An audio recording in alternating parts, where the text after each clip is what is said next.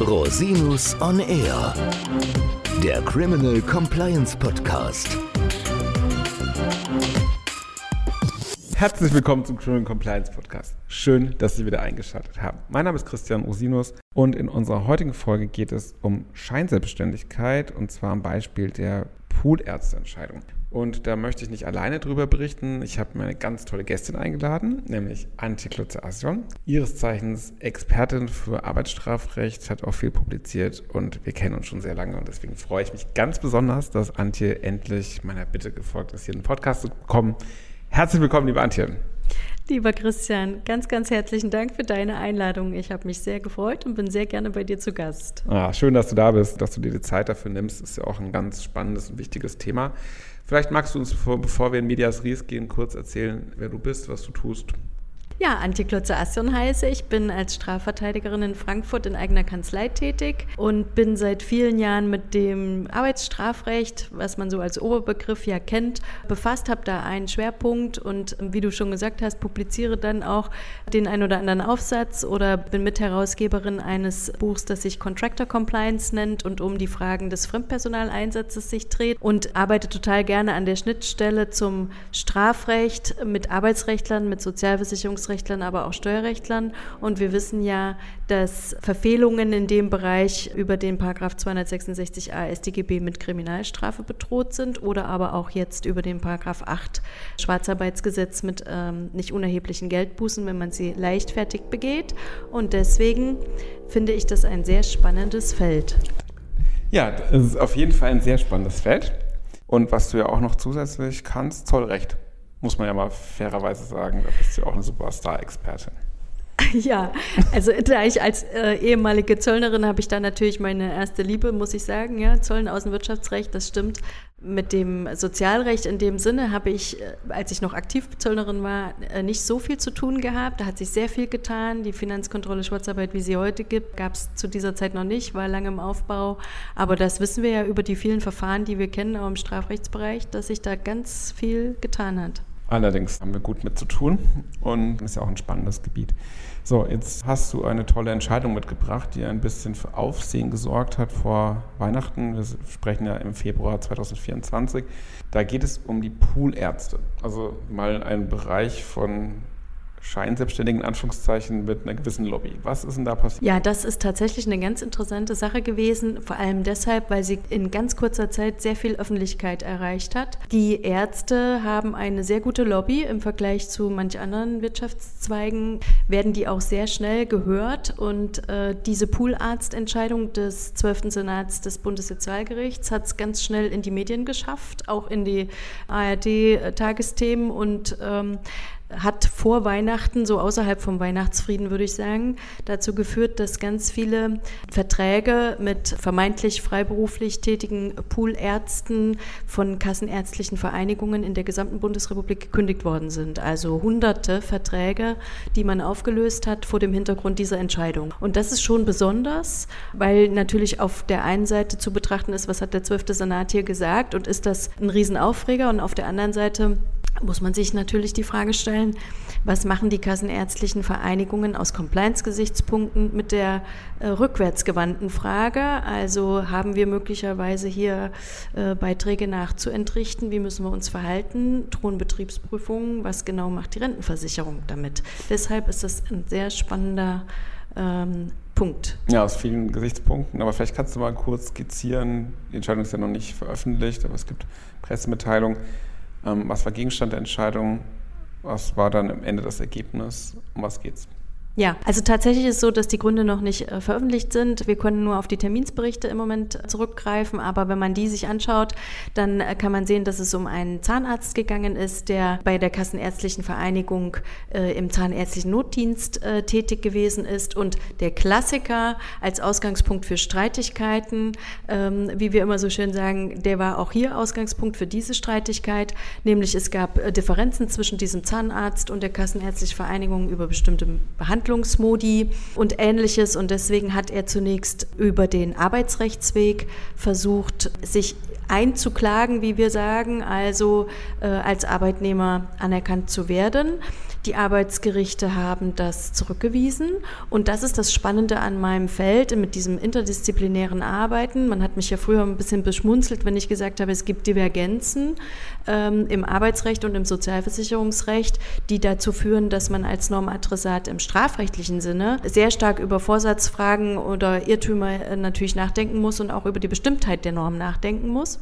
Und das ist hier ein ganz klassisches Beispiel der Divergenz. Die Arbeitsgerichte haben gesagt, nee, der ist kein Arbeitnehmer, dieser Poolarzt. Und das Bundessozialgericht hat jetzt dieser Streitigkeit auf Sozialrechtsebene ein Ende gesetzt und hat gesagt, er ist es aber doch. Und das hat natürlich einen großen Aufschrei ergeben, weil es zwar nach der Betonung des 12. Senats eine Einzelfallentscheidung ist, aber natürlich viele hundert Leute betrifft, die als verrentete Ärzte, als Krankenhausteilzeitärzte und nicht niedergelassene Ärzte in sogenannten Pools die notärztliche Versorgung sicherstellen. Ja, und ich glaube, inhaltlich ist die Entscheidung gar kein Aufreger, weil es einfach das Standardprüfprogramm des Bundessozialgerichts ist.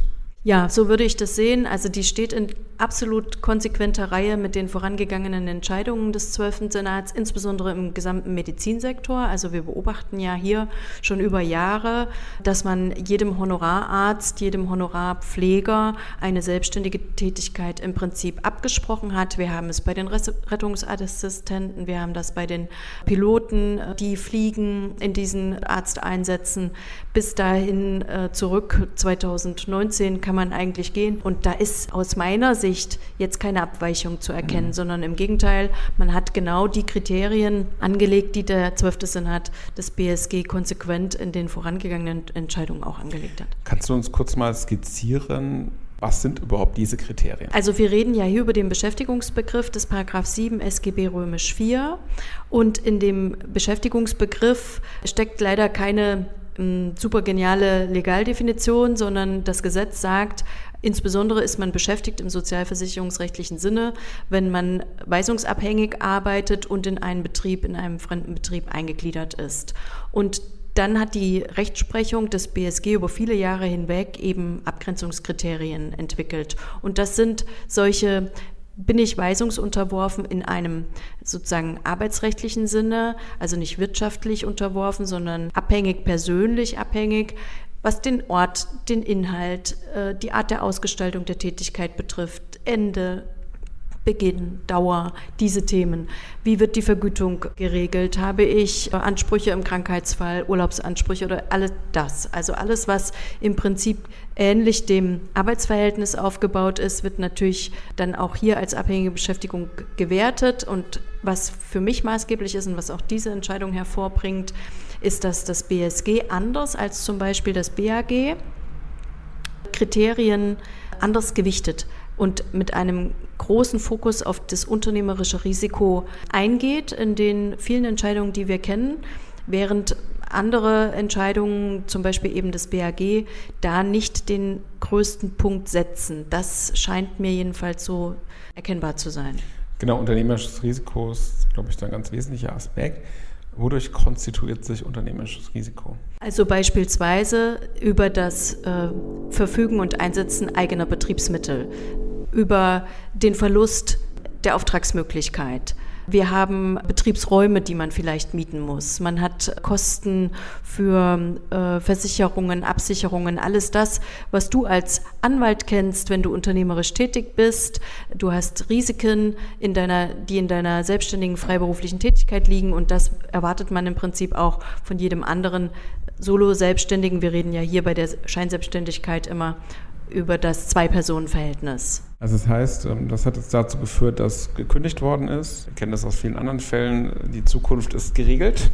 Was ist jetzt mit der Vergangenheit? Also ich denke, das ist die größte Schwierigkeit. Ne? Natürlich kann man jetzt hunderte Verträge kündigen und erstmal auf andere Weise versuchen, auch zum Beispiel hier die konkrete notärztliche Versorgung zu gewährleisten und in der Zukunft beispielsweise über sogenannte Hybridmodelle auch Teilanstellungen zu machen. Das sehen wir im Gesundheitssektor, also freiberuflich selbstständig niedergelassene Ärzte, dass die noch irgendwo dann über die eigene Notversorgung hinaus da irgendwie tätig werden. Aber das Spannende ist, wie gehe ich zurück und wie gehe ich damit um? Und das sind ganz große Risiken. Die sind natürlich in erster Linie auch monetär. Und wir haben hier, denke ich, zwei Dinge zu bedenken. Das eine ist die sozialversicherungsrechtliche Schiene. Wir haben ja im Sozialversicherungsrecht auch einen Vorsatzbegriff, der sich auswirkt insbesondere auf die Regelverjährung oder eine erhöhte Verjährung mit bis zu 30 Jahren für den Fall, dass man bedingt vorsätzlich seinen Arbeitgeberpflichten nicht nachkommt. Und im Prinzip ist eine solche Entscheidung des BSG anders genug äh, für die Auftraggeberseite diese Verhältnisse zu prüfen und mindestens innerhalb der Regelverjährung von vier Jahren zurück diese Dinge zu korrigieren. Und wenn über diesen Einzelfall hinaus auch bei den anderen Poolärzten die Besorgnis besteht, dass das ein abhängiges Beschäftigungsverhältnis gewesen ist, dann steht im Prinzip die Verpflichtung für den Auftraggeber, sich als Arbeitgeber den Meldepflichten hinzugeben und Sozialversicherungsbeiträge nachzufordern. Woraus ergeben sich die Meldepflichten zum Beispiel? Also es gibt ähm, sozialversicherungsrechtliche und steuerrechtliche Meldepflichten, die da in Betracht kommen können. Also kannst du das kurz skizzieren, bitte? Ja, also die Sozialversicherungsmeldepflichten, die ergeben sich auch aus dem SGB IV, Paragraph 28a folgende, kann man da reinschauen. Dort sind die zentralen Arbeitgeberpflichten geregelt und lohnsteuerrechtlich, was du eben ansprichst, ist natürlich völlig richtig. In der Regel haben wir ja dann auch ein äh, lohnsteuerpflichtiges Arbeitsverhältnis. Das heißt, der Arbeitgeber muss dann Lohnsteueranmeldungen abgeben und Lohnsteuern abführen für den Arbeitnehmer. Und das hat er hier in dem Fall dann nicht gemacht, wenn er davon ausgegangen war, dass es sich um ein Verhältnis in freier Mitarbeit handelt, um ein Dienstleistungsverhältnis handelt. Auch dort muss er natürlich korrigieren also Lohnsteueranmeldungen, die man abgegeben hat in dem guten Glauben, sage ich jetzt mal, dass man korrekt handelt, dass es, der Status richtig eingeschätzt war, die sind zu korrigieren und unterlässt man das, dann begibt man sich in das Problem der äh, Steuerhinterziehung im Lohnsteuerrecht. Ja, also potenziell sozusagen. Potenziell, ja. Ja, das heißt, da muss man ein bisschen aufpassen. Ja. Äh, das heißt, es ist jetzt anders für potenzielle Arbeitgeber, wenn sie solche Verträge vorhalten, sich das auch nochmal genauer anzuschauen und sich auch entsprechend beraten zu lassen. Auf jeden Fall. Vor allen Dingen kann man eben auch hier ins Feld führen, dass ja die ähm, Selbstanzeigemöglichkeiten gegebenenfalls noch auszunutzen wären, was das äh, Steuerrecht betrifft. Und wir müssen ja auch bedenken, dass wir nicht nur eine vorsätzliche Lohnsteuerverkürzung haben können, es gibt ja auch noch Leichtfertigkeit. Also da kann man sicherlich schauen, wie man damit umgeht. Genauso verhält es sich meines Erachtens im Hinblick auf mögliche Straftatbestände. Was habe ich in Kauf genommen oder was habe ich nicht gesehen und wie muss ich umgehen mit dem Paragraph 8 Schwarzarbeitsgesetz, der ja die leichtfertige Verkürzung oder Vorenthaltung, sagen wir mal, von Sozialversicherungsbeiträgen mit äh, Geldbuße sanktioniert. Genau, also vielleicht bewegen wir uns also vielleicht gibt es ja noch sozusagen die Hoffnung, dass wir uns noch nicht im strafrechtlichen Bereich bewegen, aber auf jeden Fall muss man sich das einfach angucken an der Stelle.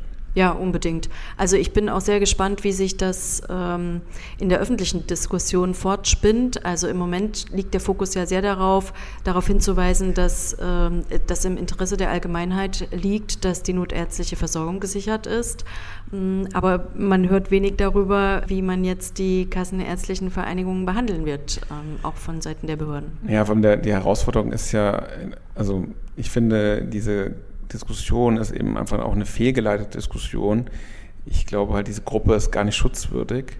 Und ich frage mich immer, warum muss der Staat solche Gruppen, ich nenne es jetzt mal kujonieren, wenn es überhaupt kein Bedürfnis gibt auf allen beteiligten Seiten, da den Schutz des Sozialrechts drüber zu stülpen. Ich verstehe das in prekären Arbeitsverhältnissen und so weiter und so fort, aber da sprechen wir jetzt bei Ärzten in aller Regel ja nicht über eine Berufsgruppe, die jetzt äh, da besonders schutzwürdig ist.